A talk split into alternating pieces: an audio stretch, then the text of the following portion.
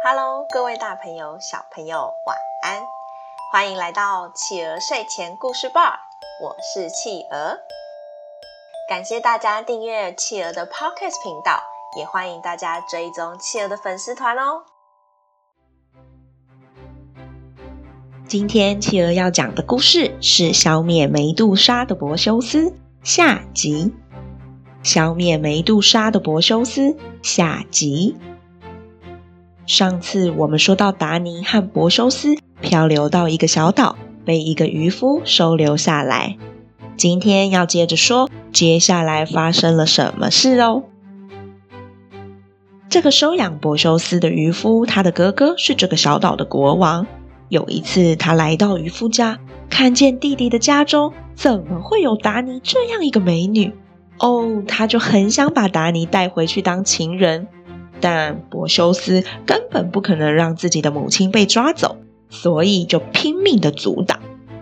哼，这个柏修斯太碍眼了，我要想办法把他支开，这样我才有机会亲近达尼。于是国王想了一个办法，他对着全国人民宣布：“我要结婚了，你们呢？每个家庭都要献上一匹马给我。”不然你们就会被我逐出这个岛屿。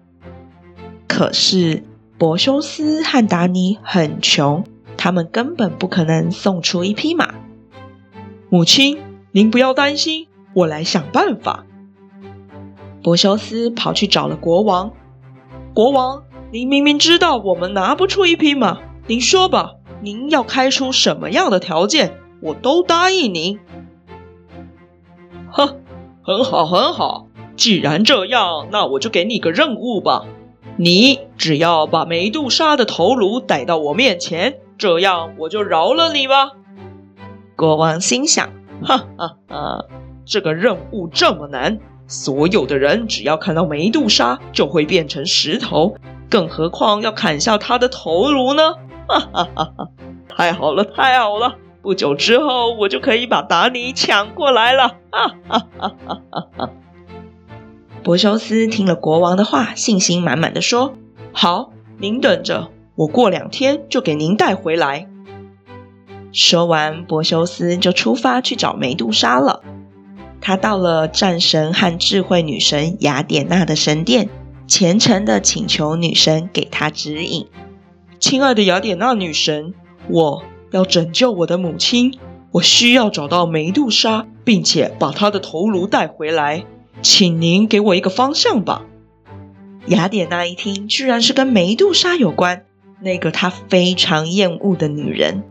她立刻对着柏修斯说：“你听好了，我说的每一句话，你都要仔细记住，不然你就会没有办法活着回来。”这一面盾牌是用来给你当镜子的，你不能直接看到梅杜莎的眼睛，只能透过这反射的影像来看她。将她的头颅拿下来之后，装进这个羊皮袋中，记住，千万不能看到她的眼睛。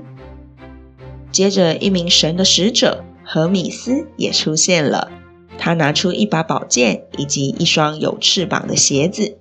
他说：“这双鞋子可以让你越过许多高山，这把宝剑可以让你利落的取下梅杜莎的头颅。带着这些东西出发吧，祝你好运。”柏修斯他出发了，他找了梅杜莎的三个姐妹，打听了梅杜莎的下落。然后踩着荷米斯的飞鞋，翻越许多高山，快速地到达了梅杜莎的阴森洞穴。梅杜莎还跟着两个姐姐住在一起，两个姐姐都是神，只有她是人。柏修斯小心地透过盾牌找到了三个正在睡觉的姐妹，他小心地靠近她们，并算准时间，一下就拿起宝剑。取下了梅杜莎的头颅，并快速地放进雅典娜给他的羊皮袋中。虽然柏修斯非常小心，但梅杜莎的姐姐还是被吵醒了。他们发现梅杜莎的头不见了，立刻要对柏修斯展开攻击。柏修斯一刻也不停留地踩着他的飞鞋，快速地飞出洞穴，往他的母亲达尼待着的小岛飞奔回来。一回到自己长大的小岛，波修斯直接前往宫殿去找国王。他把羊皮袋交给国王：“国王，我回来了，这是你要的东西，给你吧。”哦，小子，你不要骗我了！才短短几天的功夫，你怎么可能安然无恙地把梅杜莎的头颅带回来呢？这里面肯定是假的！你不要骗我了，把你母亲交出来给我吧！柏修斯听了国王的话，就对着国王说：“您不相信是吗？让我给您看看梅杜莎的真面目吧。”说完，柏修斯就把羊皮袋打开，拎出了梅杜莎蛇发的头颅到国王面前。就这一瞬间，国王就变成冰冷的石头了。好啦，宝贝们。今天我们的故事就说到这里结束喽，宝贝们喜欢今天的故事吗？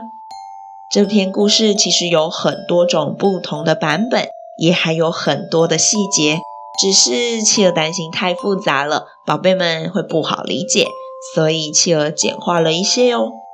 将来如果各位长大了很有兴趣的话，可以去找更完整的故事来看哦。欢迎爸爸妈妈帮宝贝把宝贝的想法，在宝宝成长教师企鹅的粉丝团故事回应专区告诉企鹅哟。也欢迎大家把企鹅的 Podcast 继续分享给更多的好朋友。我是企鹅，我们下次见，晚安。一闪一闪亮晶。满天都是小星星。